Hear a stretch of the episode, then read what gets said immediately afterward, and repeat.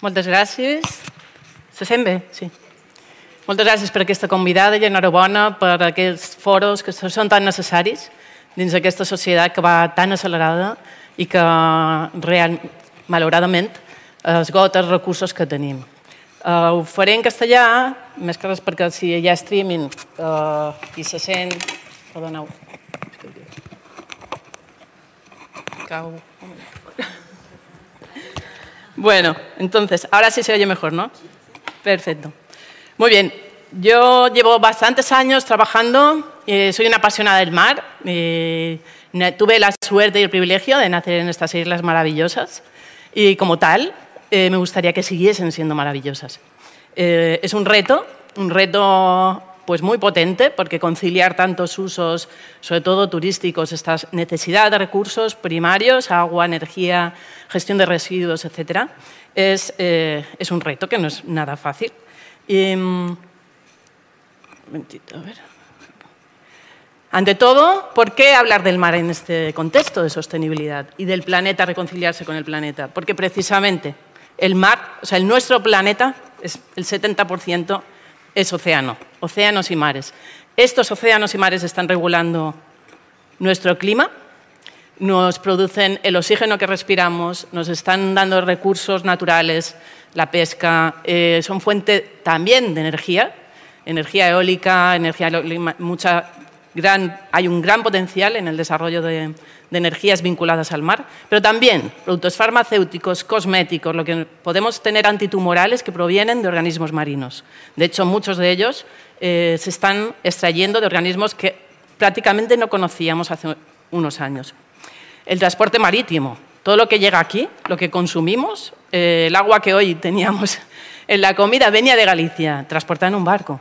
Transporte marítimo. El 70% del mm, Mediterráneo tiene una gran...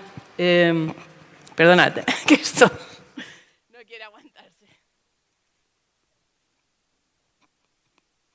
Y sobre todo en el mar... ¿Sí? Ahora mejor. El CO2, gran sumidero. Pensamos siempre, la, la, selva amazónica está consumiendo, está absorbiendo el CO2. El gran consumidor de CO2, el gran regulador del incremento de CO2 que luego nos está regulando, incrementando los gases de efecto invernadero, es el mar. Porque decíamos, alberga la gran superficie terrestre y luego todos estos organismos microscópicos necesitan el carbono para realizar la fotosíntesis y con ello van absorbiendo el CO2. Y en este contexto, el turismo. ¿De qué vivimos prácticamente? De la gente que viene. Mucha gente vendrá a pueblos, vendrá al interior, pero la gran mayoría quiere disfrutar de las playas, quiere estar en relación con, con este mar y, por tanto, es totalmente urgente y necesaria la sostenibilidad. Hay muchos retos y amenazas, muchísimos. Desde el cambio global, que lo tenemos en la atmósfera, pero lo tenemos en el mar. Este verano hemos tenido episodios de olas de calor marinas, que significa pues, que el mar estaba mucho más caliente de lo que tocaría estar. Anomalías de 3 grados, 4 grados. Si el mar tenía que estar a 24 grados, estaba a 28. Parece poco, pero en el medio marino ese incremento es sustancial, es muy importante. Aquí también mencionar la necesidad del binomio con las empresas, el desarrollo tecnológico. Tenemos que ir de la mano, porque la administración sola no puede, no puede. Yo os lo digo desde...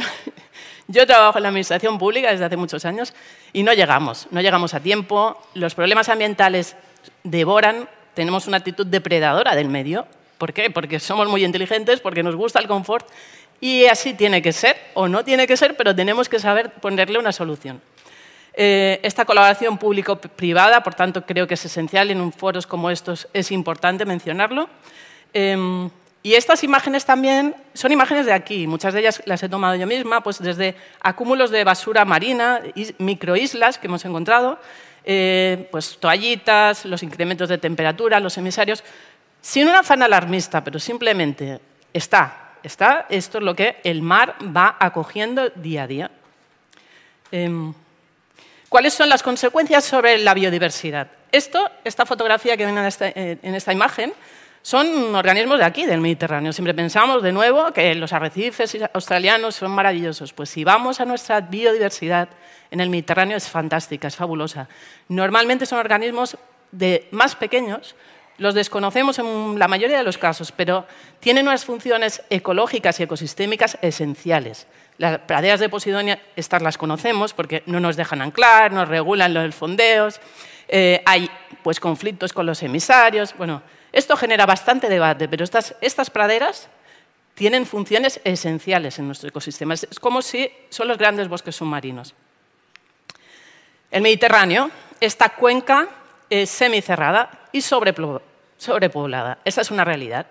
Tiene tres continentes, 22 países y eh, una profundidad bueno, promedio de 1.500 eh, metros. Y aún así tiene mucha diversidad biológica con gran tasa de endemismos. ¿Por qué? Porque es un mar cerrado, en donde se ha ido, eh, evolutivamente la biología ha ido creando endemismos. Em, decíamos, la población costera se ha duplicado en los últimos 40 años, duplicado. Eso es muchísimo, muchísimo. Y luego tenemos que pensar en la población flotante, la gente que va y viene precisamente porque el Mediterráneo eh, está, bueno, ofrece pues, muchos beneficios, sobre todo en este tema del ocio y del turismo. El 30% del, del tráfico, por ejemplo, de petróleo está pasando por el, Mediterráneo. Puede haber vértidos, puede haber eh, pérdidas, etc. Y las estimaciones eh, basadas en el crecimiento actual marcan llegar a un, umbral de unos 600 millones en el 2050. Tenemos que pensar que parece muy lejos, pero el 2050 está prácticamente aquí, en, nada. El Mediterráneo, decíamos, tiene muchos impactos, entre ellos pues, el tráfico marítimo puede estar generando colisiones, eh, la basura marina. Estas son imágenes de una ballena que apareció este verano, bueno, el verano anterior, eh, frente a las costas de, Levante, Mallorca, enredada en una red. La soltaron, pero luego al finalmente murió en las costas de Valencia. Las especies invasoras. También el Mediterráneo es uno, de los mares que se está tropicalizando al incrementarse la temperatura. Eh, tenemos cada vez más presencia de especies que no son del Mediterráneo y se van ah, adaptando a estos nuevos nichos ecológicos. La sobrepesca, otro de los problemas. Somos muy eficientes pescando, eh, gracias a la tecnología y eso al final repercute en que los recursos cada vez se merman más. Aquí volver a comentar eh, el tema de las olas de calor marina. Aquí pueden observar muy claramente cómo eh, en, esta gradación de colores el rojo son 30 grados de temperatura. Eso es muchísimo. Y esa gran inercia la está también soltando a la atmósfera. O sea que ese efecto tampón de regulación climática lo tenemos eh, vinculado a qué ocurre en el océano. Aquí pueden observar lo que son las anomalías de... No se ve. Bueno, me moveré, ya que tengo el... Ese sería el incremento de temperatura. Lo ven como año tras año, desde el año 93 se ha ido incrementando. Pero luego estas pequeñas oscilaciones cada vez son mayores en, este escenario de cambio global. Hay episodios extremos cada vez más potentes cuando hay una torrentada, pues hay mucha agua, etc. Em, y la sobrefrecuentación. Temas como la capacidad de carga de las playas, cuánta gente cabe, cuánta gente puede fondear, son temas que están a debate y cómo los solucionamos. Pero esta es una, es una realidad. Las proliferaciones de medusas son otra de las consecuencias de este cambio mm, climático en el mar porque eh, se cambian los regímenes de corrientes. Las corrientes cambian vinculadas a estos cambios de temperatura y podemos tener mayor cantidad de medusas. Esto también puede estar provocando escenarios pues, de conflictos con bañistas, etc. Aquí les quería presentar un caso triste de um, bueno, pérdida de una especie emblemática, la nacra. Quizás algunos de ustedes no, la conocen, pero es el molusco eh, de mayor tamaño que hay en el Mediterráneo, era, porque ya prácticamente no hay. Eh, es parecido a un mejillón y puede llegar a tener mm, esta altura, un metro y medio, y llegar a tener 50 años. Eh, son muy longevos. Y de manera natural, en las bahías de Pollensa, en Cabrera, pues la manera natural de estas especies era producir campos de nacras. Hay crónicas en las cuales los pescadores decían no podemos amarrar en el puerto de Pollensa porque eh, pues los cabos, las amarras se rompen al, impactar con las, con las, nacras, se cortan. ¿no? ¿Qué pasó? En el año 2016 empezaron a detectar mortalidades. La gente buceaba y empezaba a ver que había individuos muertos. Entonces empezamos a, hacer un inventario de esa mortalidad y, a trazar cómo iba eh, progresando. Bueno, es que no. Bueno, pensaba que había un puntero. Entonces vimos que empezó en el sur de, en el sur de España y en tan solo tres años, que tres años en un tiempo, digamos, geológico es un suspiro, en tres años toda la población del Mediterráneo sufrió estas mortalidades. Esto simplemente era un patógeno, un protozoo muy pequeñito, si lo queremos pues, hacer una analogía con la pandemia, pues organismos microscópicos pues, que regulan poblaciones. En este caso, había una regulación poblacional por un patógeno, un protozoo, Aplosporidium pygnae, que no era propio del Mediterráneo, entró y empezó a provocar estas mortalidades. ¿Cuál es el mensaje de esto? Es una especie endémica, solo está aquí. Es una especie muy grande, la vemos, y era conocida. Estaba protegida, em, antes sí que se pescaba, algunas veces en, los bares se podía ver expuesta eh, porque la capturaban con las redes, etc., pero desde el año 94 se protegió. Y el mensaje es, si no hemos sido capaces de detener la extinción de una especie, ¿cuántas otras especies estamos perdiendo? O sea, esa reconciliación con el planeta, reconciliarnos con lo que es el seno de, nuestra, de nuestro, nuestro territorio, tenemos que pensar que, realmente eh, puede ser grave, ¿no? porque ¿cuántas especies perdemos? Las pesquerías también decía que hay una sobrepesca. Estas son las capturas, como también de nuevo, como las capturas año tras año han ido en aumento. Decíamos, desarrollo tecnológico, yo puedo ir con una sonda, tengo un GPS, sé muy bien, veo dónde está el recurso y soy muy eficiente en capturarlo. Eso es bueno, porque requiero menos tiempo. Pero a la vez, si no lo regulo, si no lo controlo, esas poblaciones cada vez tendrán menos fecundidad, habrá menos reposición de la población. Y finalmente eh, entraremos en, problemas de suministro. Este océano global está eh, estamos en este mundo globalizado y precisamente creo que este es un foro muy propicio para analizar estas temáticas. El Mediterráneo hace quizás 50 años no era lo que es ahora, ni mucho menos, ni nuestros consumos, nuestro hábito de, consumo, lo que comíamos, de qué manera utilizábamos la energía.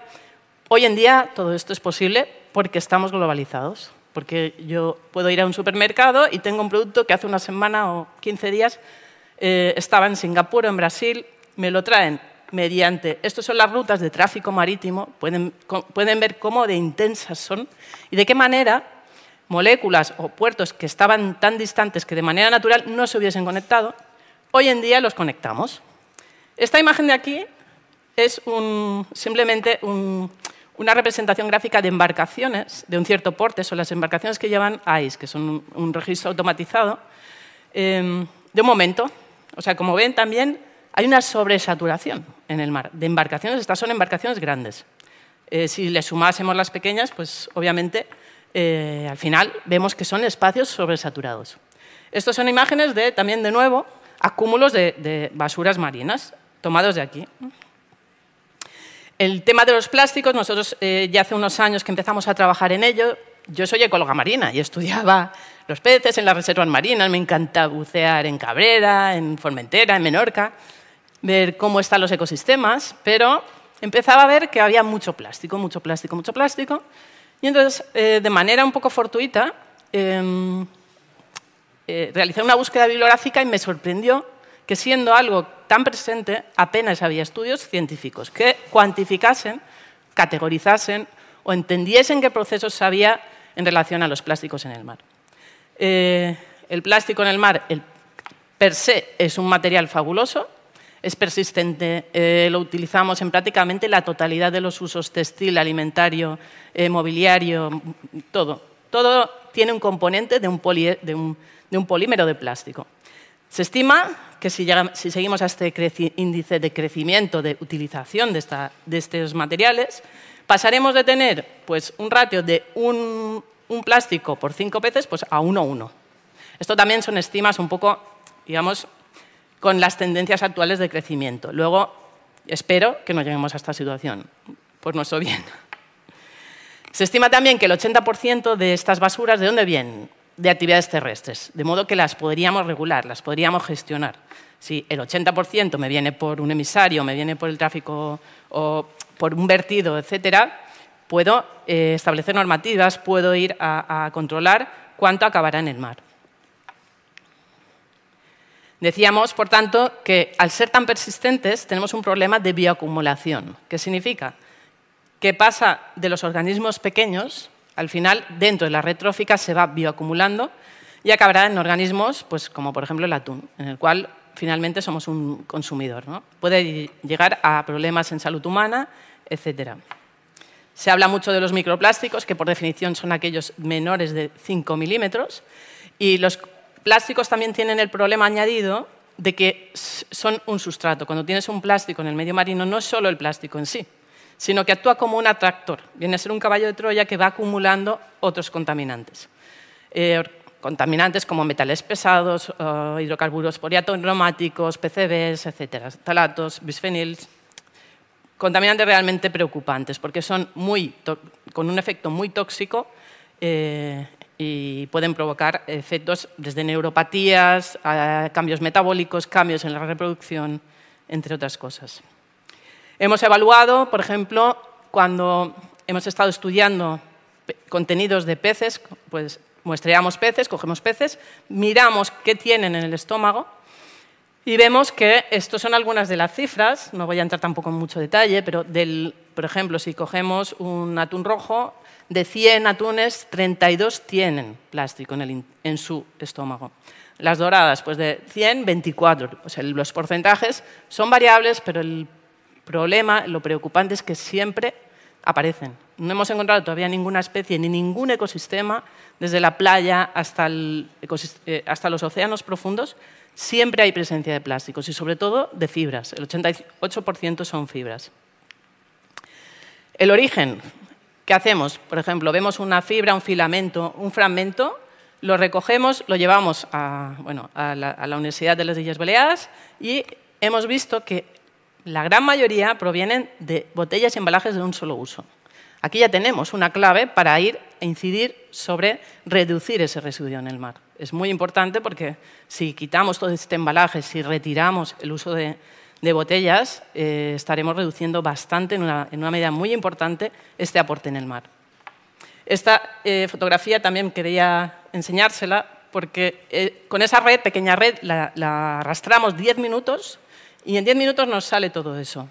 Quizás no lo distinguen bien, pero normalmente tú crees que el agua está limpia, que no tiene nada, y cuando llevas 10 minutos arrastrando y te sale esto, dices, bueno, es un problema, porque sale en invierno, sale en verano, sale siempre. Entonces, de nuevo, no es un mensaje de esto se acaba el mundo aquí, no podemos, no podemos comer más pescado, tal, pero es que esta es la realidad. Esto es lo que encontramos.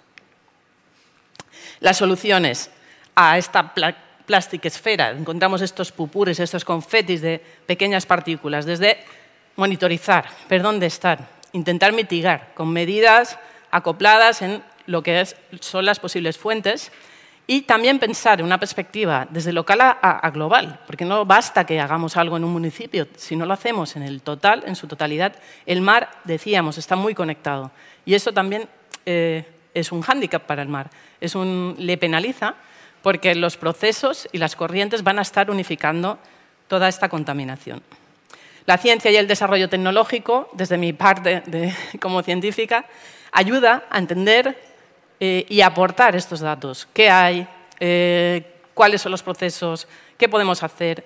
Y en este sentido es muy importante seguir avanzando en el conocimiento tecnológico, en el conocimiento de innovación y apostar por él. Esta es una, imagen de cómo es el fondo marino en Baleares. Hay montañas submarinas, hay volcanes. Es, eh, para mí realmente es como una exploración como si estuviésemos explorando el espacio exterior. ¿no? apenas conocemos lo que tenemos delante. Y bueno, también podemos pensar en un futuro, decíamos, pues desde los campos eólicos marinos, con estaciones de acuicultura, con la biotecnología, el desarrollo de nuevos medicamentos, de nuevas moléculas, nuevos compuestos, nuevos materiales. Todo esto dentro de un escenario también eh, normativo que nos ayuda, que nos permite desde eh, pues normativas que vienen en el seno de, la comunidad europea, dentro también a nivel internacional, la década de los océanos, la gobernanza, las estrategias marinas, el crecimiento azul eh, y los objetivos de desarrollo sostenible. El mar es transversal a muchos de ellos. El 14 es la vida mm, bajo la vida acuática, pero también podríamos pensar en la, producción responsable, que luego alguno de los ponentes va a mencionar, producción agrícola, porque lo que pasa en tierra acaba en el mar, sobre todo en un territorio insular como, como tenemos aquí. Entonces tenemos que pensar en toda esta globalidad, en temas de género, en temas de crecimiento sostenible, eh, de la energía, todo en realidad es un conjunto. O sea, los océanos podemos encuadrarlo dentro de, muchos de los objetivos de desarrollo. Y aquí simplemente eh, sería para ya acabar esta charla rápida de cómo eran nuestros mares con la civilización micénica, helénica, romana. El Mare Nostrum en realidad conectaba, conectaba culturas, era bueno, un mar de colonizadores, de intercambio comercial, de mercadería, y hoy en día sigue siéndolo. Estamos mercadeando con nuestro territorio, estamos mercadeando con nuestros recursos. Y tenemos que pensar que en ese frágil equilibrio tenemos que ser capaces de llegar a, esa conjunción de intereses de utilización de estos recursos y una permanencia de una buena conservación del medio para que podamos seguir disfrutando. Y bueno, un equilibrio, un crecimiento ecológico, o sea, que sea desarrollado con lógica y sostenibilidad. Y estas son imágenes de, Córcega, creo, del, año pasado, o sea que parece que esto simplemente es un apunte, ¿eh? pero que realmente ecosistemas tan bonitos, tan atractivos y atrayentes, al final eh, resulta que se vuelven contra sí mismos. O sea, son atractores de pensar que cada una de estas embarcaciones pues, tiene un impacto. Yo no soy de contar las embarcaciones, yo tengo, mi, tengo un velero, me encanta navegar, entonces quiero poder seguir disfrutando del mar y seguir conjugando estos, estos, estos ecosistemas tan maravillosos. Y bueno, muchas gracias, no quiero pasarme del tiempo y de nuevo dar las gracias también a, a Última Hora por este, esta iniciativa. Eh, tan importante y creo que necesaria.